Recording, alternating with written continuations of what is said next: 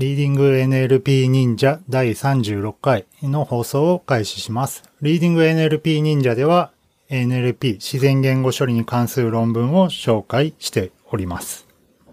はい、えー、今日紹介する論文はですね、えー、IJ 会。ちょっとね、正しい読み方わかんないんですけど、まあ、人工知能系の国際会議ですね。え、で、え、パブリッシュされているという A Survey of Reinforcement Learning Informed by Natural Language ということで、えー、サーベイ論文なんですけど、えー、教科学習において、まあ、自然言語を使った、えー、ものが、まあ、どんな風になっているのかっていう、えー、論文です。で、サーベイ論文を紹介するのはもしかすると今回が初かもしれません。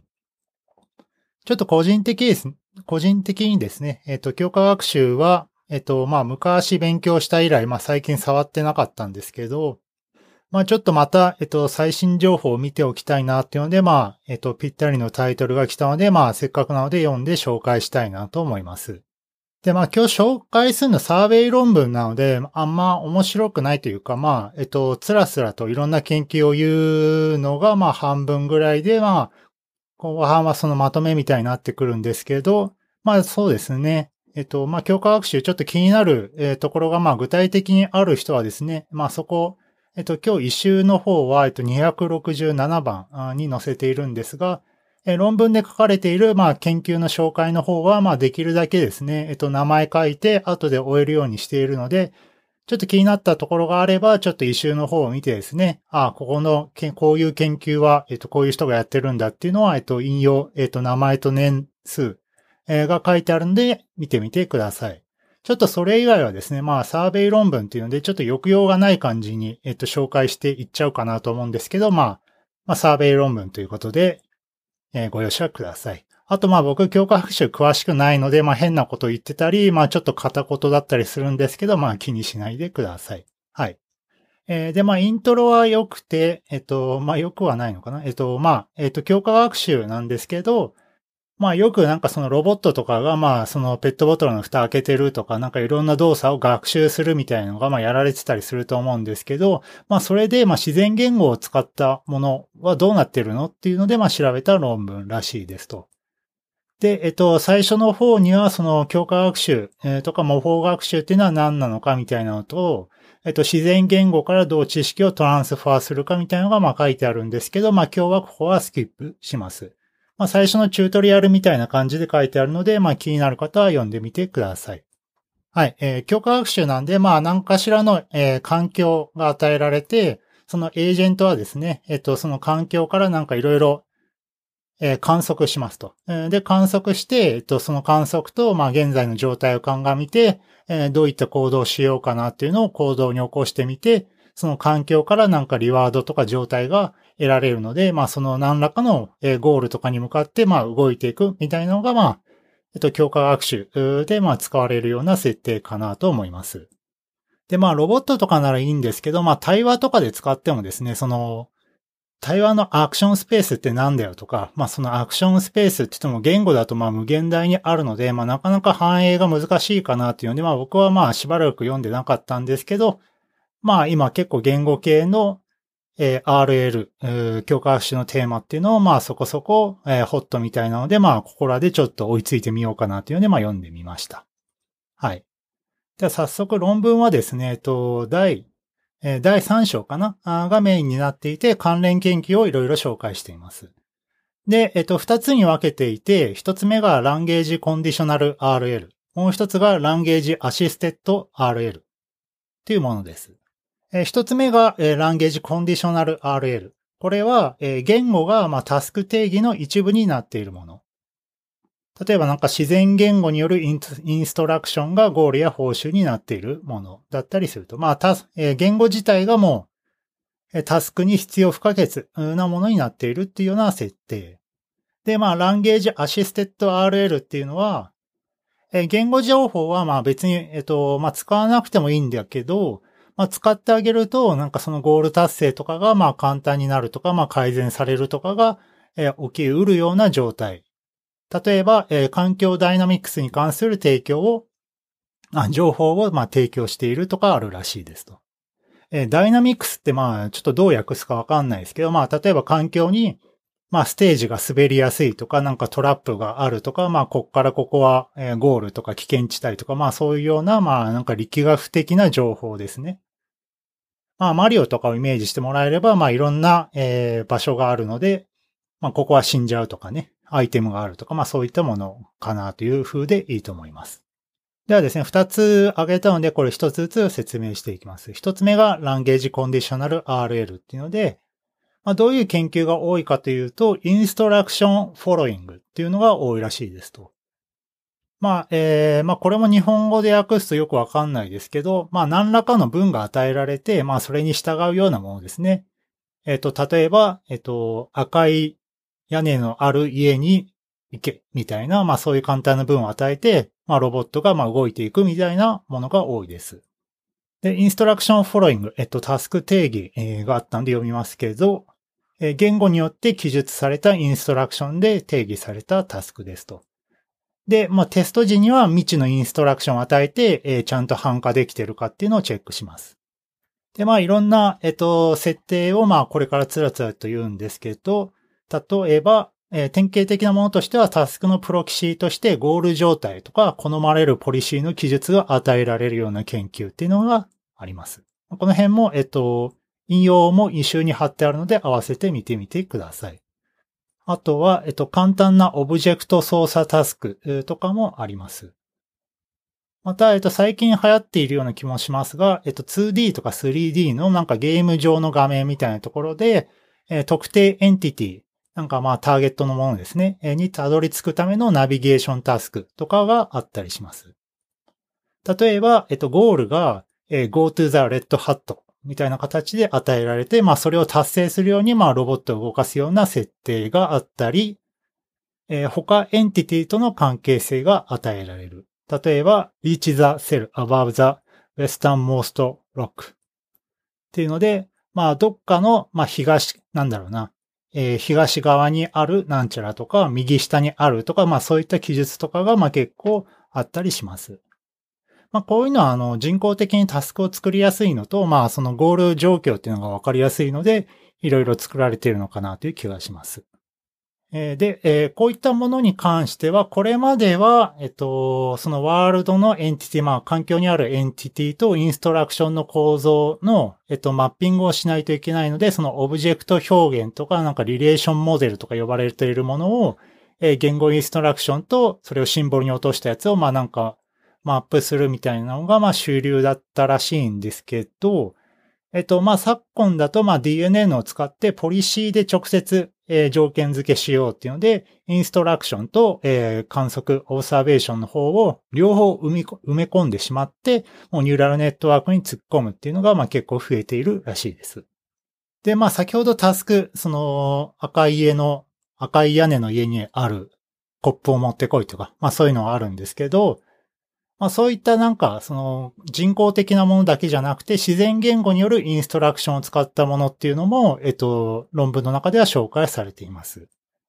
ただですね、えっと、強化学習っていうともう大量にもう、えー、サンプルをしてですね、えっと、データがまあいるわけですね。で、そこでまあ自然言語のその限られたデータっていうのは、えっと、強化学習においては、えー、まだまだ標準ではないと。まあ、スパースになりすぎちゃうので、えー、なかなか学習できるものではないらしいんですね。で、今まで挙げたような研究っていうのは、階層的、えー、強化学習っていうやつになんか強く紐づいているらしいです。まあ、例えばサブインストラクション。まあ、例えばサブタスクに関連するインストラクションの個別の文とか説っていうのを利用したものがあったり、えー、インストラクションの語彙がまあかなりシンプルな場合は、えー、ポリシーっていうのは各タスクのそのサブポリシー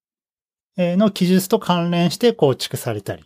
ていうのがなんかこの辺でよくわかんなくなってくるんですけど、まあなんかその翻訳感がちょっと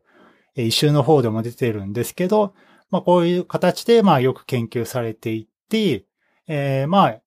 問題はその未知、そのテスト時の知らないインストラクションのまあ一般化をどう行うのかっていうので、まあ、例えばアナロジアナロジーを、えー、捉えるための、え、埋め込みとかをまあ頑張って作ってるとかもあるらしいです。ちょっともうこの辺はまあ研究を知らないとというか読まないとよくわかんないかなというので、まあふーんっていう感じで見ていきました。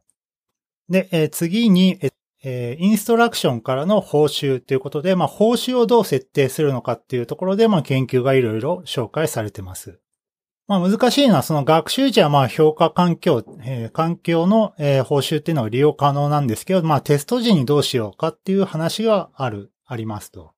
なのでまあ例えばその指示されたタスクが、え、終了したかどうかっていうのはまあ自動評価できると嬉しいよねっていうので、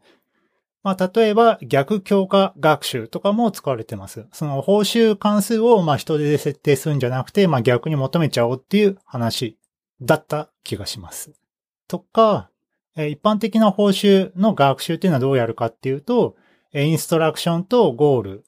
とか、あとはそのエキスパートのなんかその結果というか、まあ、やりざま、 trajectory って、えっと、この論文では書いてますけど、まあ、それと、それの、まあ、差分みたいなのを見て、そのポリシーとか、えプランナーっていうのを、まあ、鍛えておくっていうのを、え報酬関数の学習に利用したりするみたいです。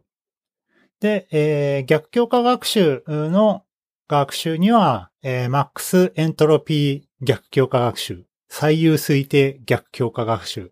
とかなんかあるらしくて、えー、報酬とか、えー、振る舞いとか、えー、言語の生成モデル、えー、とかをなんかジョイント学習しているものもあるらしいです。また、えっ、ー、と、報酬関数が、えー、アドバーサリアルに、えー、学習されるものもあるらしくて、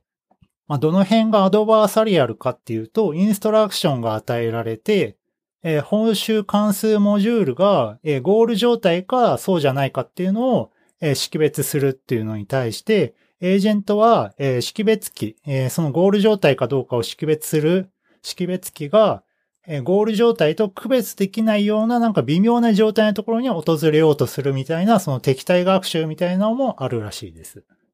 え、また他の手段として、エキスパートの言語アノテーションとかをもとに、エージェントが、予測した trajectory を予測する、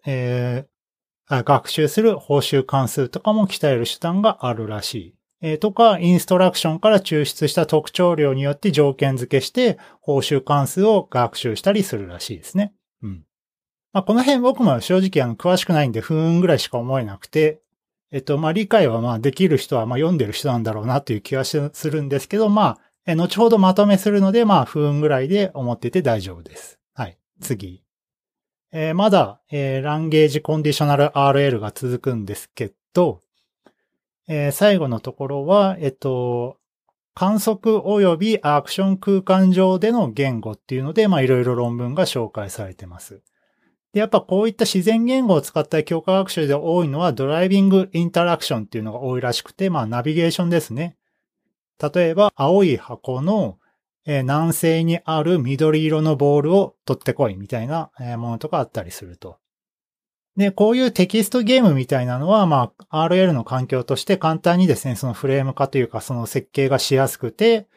まあ、いいテストベッドにまあなっていますと。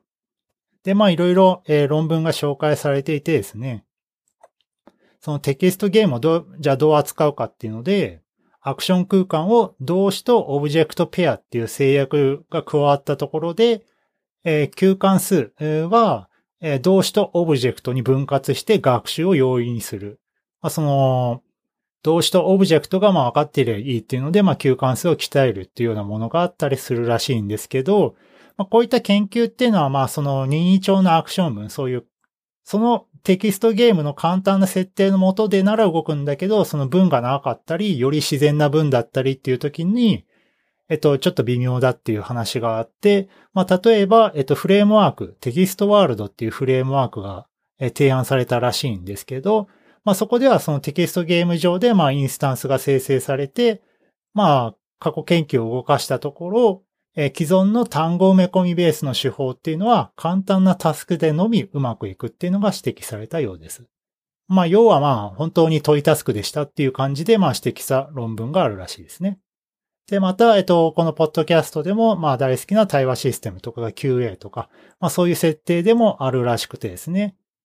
例えば最近だと多分一番有名なのが、まあ、エンボディード QA みたいなので、2年か3年前ぐらいに確か出た気がするんですけど、まあ、ロボットがですね、3D の、まあ、ゲーム空間上みたいなところにいて、そこで、キッチンにはマグが何個ある？みたいな質問をされるんですね。で、ロボットがそもそもキッチンにいるとは限らないので、そのロボットはそもそもキッチンっていうのを探して、えー、マグがどの辺にあるのかっていうのを探して、えー、かつ、そのキッチンにはマグが何個あるっていう、その機械読解もやりつつっていうので、その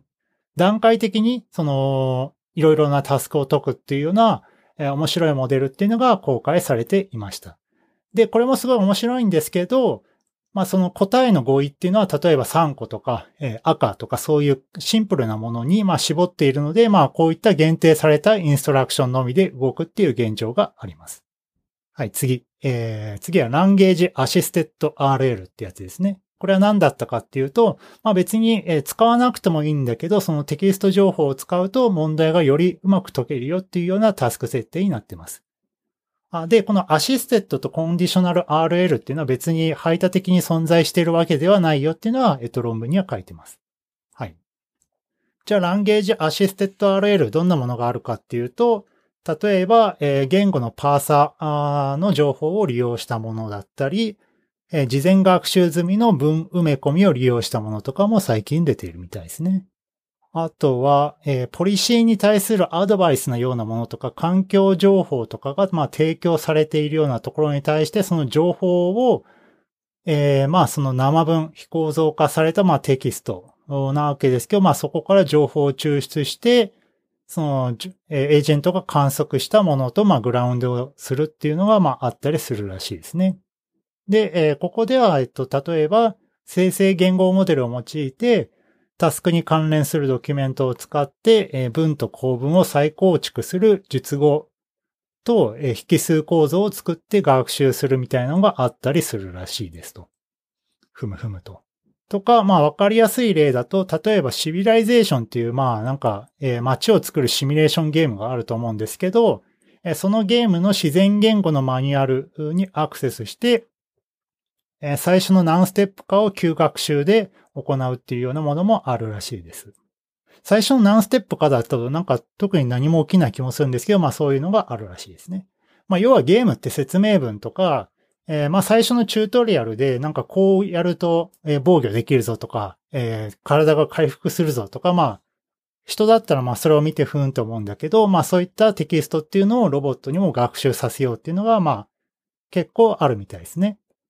例えばまあ 2D 環境とかで、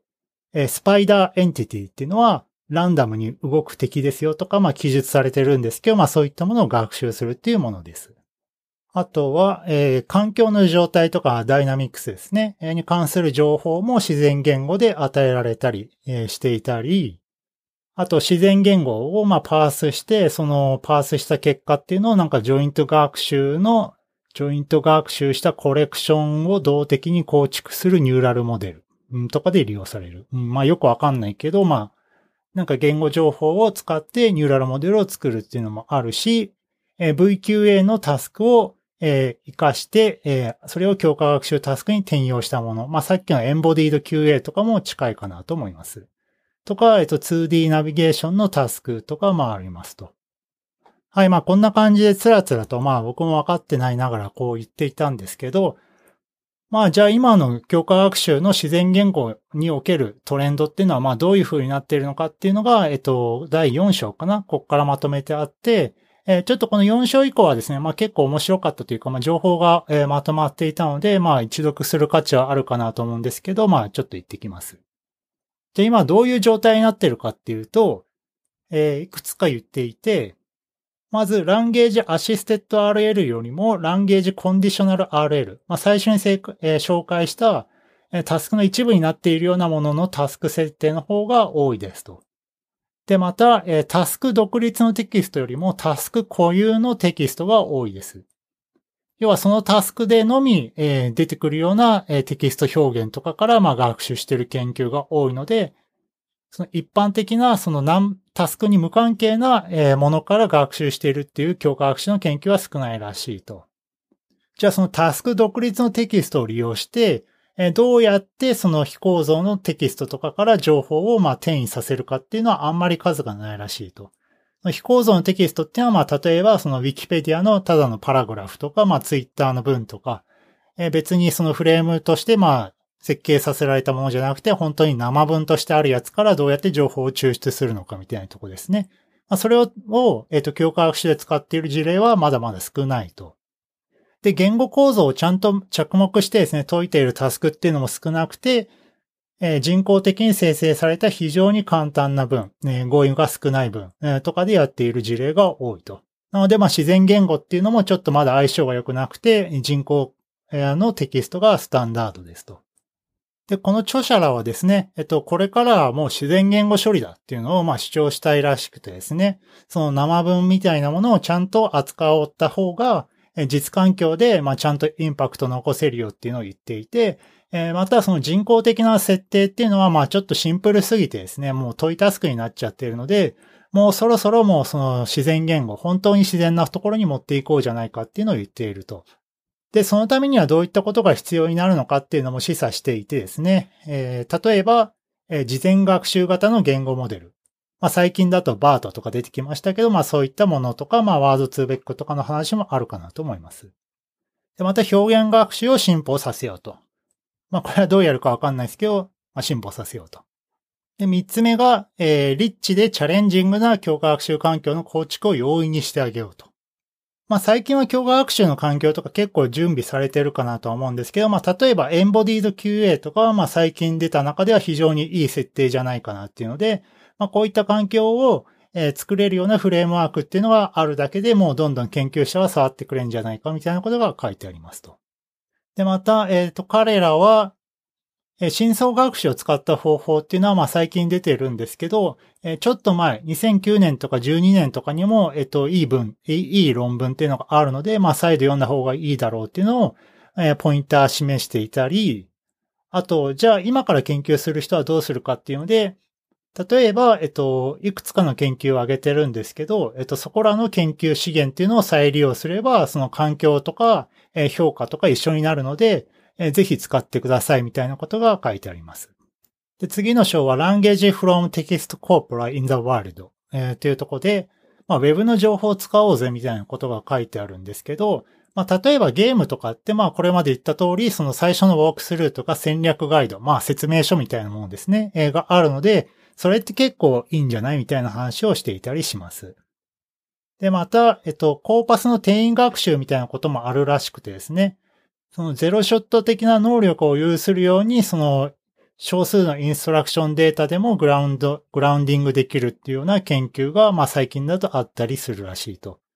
で、えっと、タスクディペンデント、タスクインディペンデント。まあ、そのタスタスク独立か、え非依存かみたいな。一緒か。タスク固有かタスク独立かみたいな話があると思うんですけど、まあ彼らは多分タスクインディペンデント。えー、タスクに特化してないようなデータから、トランスファーする研究していこうぜみたいなことをまあ言っていてですね。その言語っていうのはまあいろんな常識が含まれていると。例えば、え、例が書いてあるんですけど、木からリンゴを取るっていう文と、リンゴから木を取る、っていう文があったときに、まあどっちも文法的には合ってるんだけど、リンゴから木を取るってまあ意味わかんないじゃんっていうふうにまあなるので、まあそういった常識とかが必要になると。で、そういうのに対処するためには、やっぱりその事前学習型のまあ言語モデルとかまあそういったものを使った方がいいんじゃないかと。というのも、まあ、今今の、教科学者の研究っていうのは、その、同意語とかパラフレーズ、知らないのが出てくると、まあ、全然解けないらしいんだけど、え、事前学習型のアプローチを取っておけば、そういった言語モデルがまあ獲得できていれば、その辺に強いんじゃないか、みたいなことを示唆しています。まあそのインストラクションの読解能力みたいなのがまあ上がるかもね、みたいな話がありますね。で、え、次の章では、えー、実世界でのまあセマンティクスをどうやって獲得していくのかみたいな話で、まあこれまでの研究はやっぱその設定自体がまあちっちゃいというか、まあ問いタスクみたいなのが多かったので、まあできるだけリアルにしていこうっていうので、まあ研究自体もまあ最近は増えていて、まあ先ほどの 3D の、えー、ロボット環境だったり、例えばマインクラフトみたいな、そのオープンワールドみたいな設定をして、例えばマインクラフトだとまあ無限にいろいろ組み立て作業ができるので、まあそういったところで実環境に近いところをまあ見ていこうじゃないかみたいな話が書いてありました。はい。えー、以上で、えー、終わるので、まあ結論に入ります。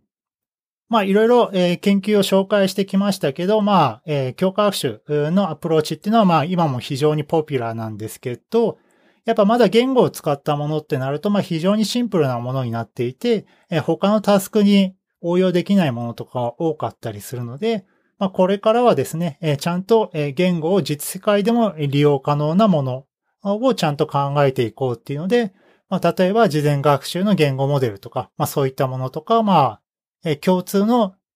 テストフレームとか、まあそういったものを用意していこうぜっていうので、まあ締めくくられていました。はい、えー、コメントです。まあ今日、えー、今日というかまあ教科学習、えー、まあ僕も勉強したいと思ってたところなので、まあ紹介されてた論文はまああんまりよくわかんなかったんですけど、まあそういう研究があるのかね、ふーんっていう感じで読む、えー、論文としては非常に良かったのではないかなと思います。まあ教科学習、まあ本格的に自分で使いたいとか、まあ勉強したいって言った時に、えー、自分が気になるところをまあ後でですね、読み返してピンポイントで関連研究読んでいくのがいいんじゃないかなと思います。また第4章以降はですね、えー、教科学習かける言語っていうところで、まあ、その振り返りと、まあ、方向性の示唆みたいなのをしているので、